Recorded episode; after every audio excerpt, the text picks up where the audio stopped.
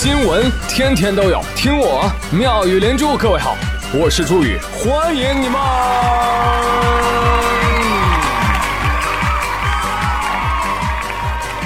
谢谢谢谢谢谢各位的收听啦！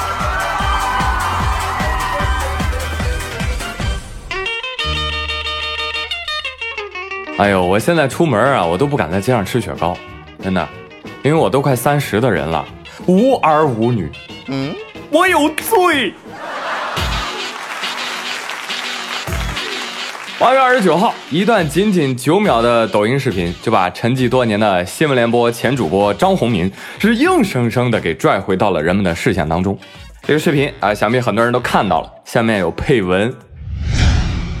张宏民主持三十二年零失误，属业内顶尖。他一心忙事业，连恋爱都没谈过。现在退休了，开始晚年生活。再结合这个忧伤的音乐，渲染出了一种花甲老人为事业奉献一生啊，却没有妻儿陪伴的悲凉氛围。这听着像夸人，但感觉怎么像骂人呢？你说人家就吃个雪糕，怎么就能扯上感情生活了呢？还是说现在吃雪糕门槛高了啊？得有儿有女有伴侣，去民政局开个证明才能买冰棍是不是？然后你看这个视频，你再往下翻啊，你翻到留言区，呜，那才真正到了大型迷惑行为现场。嗯，网友都在干嘛？在线教张宏民做人。哎呀呀，聪明人干了糊涂事呀！可不是嘛，这是白瞎了这么好的基因，竟然不生孩子。哎，就是书都白念了，这活着还有什么意义呀？哎，这虽然播音不错，哎，但不是一个好儿子。这样的人生啊，不完整。还有给张宏明加油打气的，加油，六十岁不晚哦，赶快生个小孩吧，加油！这每一条留言竟然都有成百上千个点赞。哎呦，你们说的可太对了！除了张宏民，今天的节目里面我还要 diss 两个人哦啊！你看我这拍到一张孙悟空孤独坐于树上吃桃子的照片。嗯，孙悟空啊，那曾经央视收视率的最高男主角，但现在呢，四百岁了还没结婚，无儿无女，那么好的基因，那不多繁殖点太可惜了，对不对？哦，对了，你看看。手里拿着的那个桃子还是偷的，嗯，老来无子啊，都没有办法劳动养活自己了。这个猴不仅无儿无女，还没爸没妈。哎呀，不孝有三，他占全了。今天我要骂的第二个人是谁呢？邓布利多，他谁？霍格沃茨历史上最伟大的校长之一。他打败了初代黑魔王，是凤凰社的创始人，国际巫师联合会的主席。但是，一百一十五岁了，没结婚。哎呦，无儿无女。最近被人偷拍到坐在校门口吃柠檬雪宝。各界魔法群众纷纷表示：太可怜了，人生悲剧。哎呀，可怜之人必有可恨之处啊，是吧？这样不结婚也不生孩子的。就得多骂啊！大家都来骂一骂，哎，看谁还没生孩子的，都都自我反思一下。回来，都二零二零年了，哈哈，这种行将就木的腐朽价值观啊，还有人好意思发出来，真是让人感慨。林大鸟多，我说你们是没有生活经验吗？人张宏民六十多岁能坐在路边椅子上悠哉悠哉的吃雪糕。这不值得羡慕吗？啊，这说明什么？这说明人家有闲有钱，身体好，没孩没病没烦恼。那这以后三五好友去养老，那有爱不婚也挺好。但你们呢？逢人催娃真无聊，多管闲事死得早。幸福全靠自己找，我命由我不由沙雕。啊。这原本呢，我以为有了互联网啊，可以让很多的蛙离开井去看看外面的大千世界，但是不曾想啊，这互联网却让更多的蛙在井底相遇了，哎，竟然还获得了认同感啊！于是大家都活在井下，自得其乐。哈哈，一旦有蛙想要离开，还会被其他的蛙拼命按住。不行，我们就是这么过来的，你怎么能走出去呢？外面多危险呐！来来来。回来，就在井底下安心的生蝌蚪，哎，多生点知道吧？我生故我在呀，对吧？很好笑啊！哎，笑着笑着就哭了啊，流下了同情的泪水。那转念一想呢，又释然了。这说明什么？起码大家的生活变好了，谁都有条件上网了，多元才精彩，奇葩段子多呀，不然我节目也就没法做了。所以呢，在这里由衷的谢谢娃啊，祝愿你的孩子都能是你的孩子。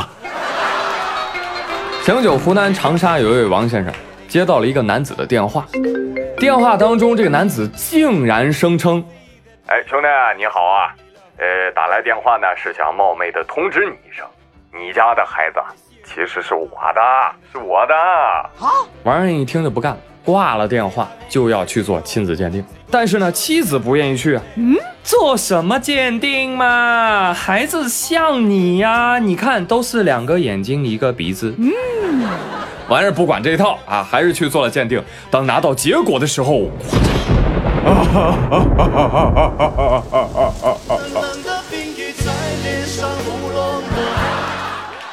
掩面痛哭，妻子这个时候才说出了真相。哎呀，那个时候我喝醉了。你这个事情你觉得很大吗？两个儿子那是你的福气啊，那长得像不就可以了吗？人有的时候要糊涂一点，哎，不要太明白、太清楚。那既然结果已经是这个样子了，你就要坦然面对。对不对？不是就不是吗？就好像做了一场梦，梦醒了你就重新生活噻。哦，这当是一场梦，醒了很久还是很感动，还是很想被你保护心里的惨痛。我的天哪，这什么？哎，你看你这个媳妇儿娶的挺好的，就是遇到那么大的一个事情依然坦然面对，对不对？大度的选择了原谅了自己的丈夫。然后说，哎，我有什么错啊？你看。谁让你去做这个鉴定的？不然你老婆就可以跟情夫吃定你一辈子了，是不是你的错？我呸！还有的朋友说，依我看呐，老王就是一渣男。你想啊，孩子不是你的，那媳妇儿总是你的吧？你老婆生孩子都这么痛了，你居然只关心孩子是不是你的？爱他就要接受他的全部啊！哇，这位朋友。看来你跟老王他老婆都是万中无一的忽悠天才，能跟川普一拼。马上大选了，去美国当总统吧，好不好？这种把蛋产在别人家的生养模式非常的先进啊！等到孩子大了之后，就可以跟养父摊牌回归哦，真绝了！哈哈，孩子都不用自己养，嗯，不是一家人，他不进一家门呐。来，再来给你们介绍一家人。八月二十五号，陕西西安徐师傅。想给孩子写作文，找些素材和灵感，哎，就跟闺女说了：“走走走，老爸带你进秦岭，哎，游玩一番，回来就有的写了吧。”于是呢，就带着妻子和女儿进山了。等到下山的时候，老爸又说了：“闺女，你看，这是一条小道，咱走常规路线吧，又远又无趣。为了给你积累素材，爸爸决定带你走小道。这么一抄，哎，迷路了。”一直迷到天黑啊，更完蛋，都根本找不到方向。哎，但好在手机还有信号，报警了。民警跟消防根据定位，从光头山向沟底搜寻了一夜啊，终于在第二天早上九点，发现了被困的一家三口。啊，发现的时候，他们一家三口用草把自己身体给包裹住，瑟瑟发抖，又冷又饿又绝望，太惨了。你要知道，山中夜晚的温度低至零下七度。这下好了啊，素材都积累冒了的，从小学到高中都有了。闺女，你看，爸说对吧？读万卷书，呃呃，不如抄一条小路啊！信爸爸的没错。哎呀，但积累这么老些个素材，写作文有点可惜了。孩子，直接写小说吧，啊，可以写好几本呢。题目都帮你想好了，生活在树上，秦岭十二时辰，谁家没个缺心眼的男人？但是还有个问题，这折腾了一天，第二天孩子交不出作文啊，那孩子咋跟老师说？老师啊，我昨天在山里迷路了，所以没写作业。老师说：“哎呦，你这个孩子借口还真是别出心裁呢。”但是老师，我写了三本书，您看看，夸夸夸，生活在树上，秦岭十二时辰，谁家没个缺心眼的男人？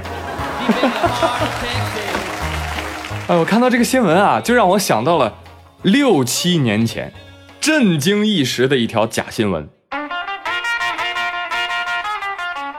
说福州西湖公园门口一个五六岁的小男孩哭着向警方求助。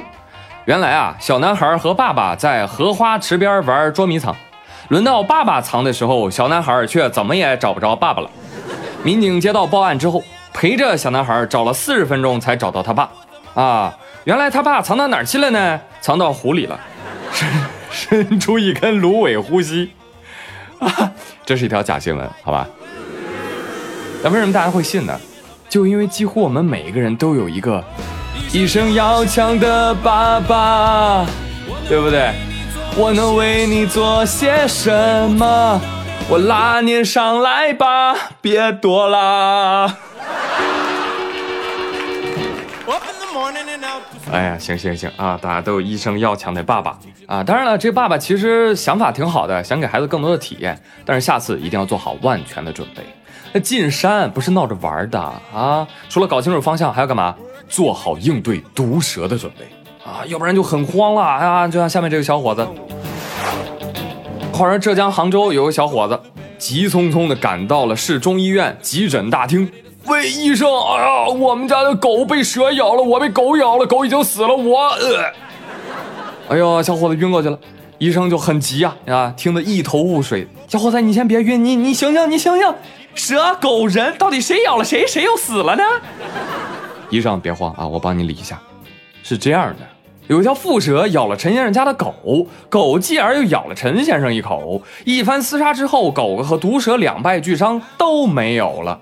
啊，行行行，现在赶紧给他检查一下，检查一下身体，看看他到底怎么了。经过血液检查，发现陈先生了不起，还间接通过狗中了蛇毒。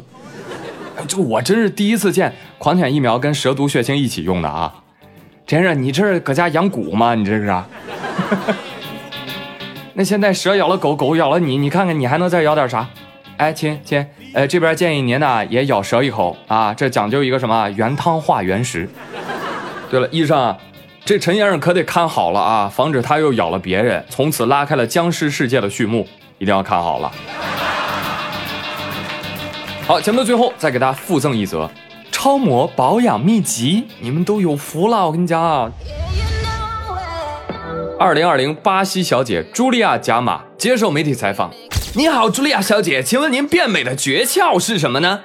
啊哦，呃，我呢曾经在中国居住了三年的时间，在这三年当中呢，我养成了一个好习惯，就是因为无论在健身房、商店还是在餐厅，他们总是有热水提供的，所以我的窍门就是多喝热水。朱莉亚，你是不是有一个中国男朋友？别的咱不吹啊，喝热水，咱中国人是专业的，是不是？除了美容还能治病，胃疼喝热水，头晕喝热水，发烧喝热水，大姨妈来了必须喝热水。